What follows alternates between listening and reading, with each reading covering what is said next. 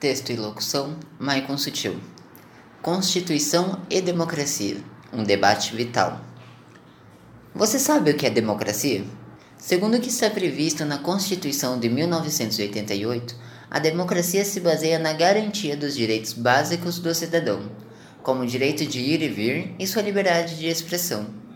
O cidadão deve ter autonomia sobre si mesmo, suas vontades e desejos, dentro dos limites da lei.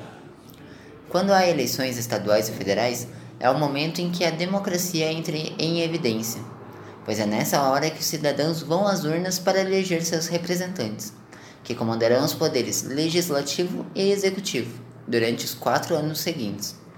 Para discutir o exercício da democracia no Brasil, Bruno Thiago Krieger, aluno do mestrado acadêmico em Direito da Uninter, apresentou um artigo no Enfoque, Encontro de Iniciação Científica, em novembro de 2018, cujo título foi, abre aspas, Constitucionalismo e Democracia, uma análise sobre o modelo brasileiro, fecha aspas.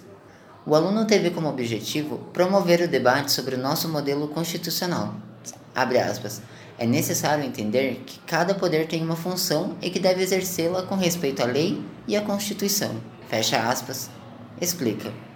Sobre sua experiência de participar do evento, Bruno disse que foi interessante, porque no enfoque ele teve a oportunidade de debater sobre o tema apresentado com outros profissionais.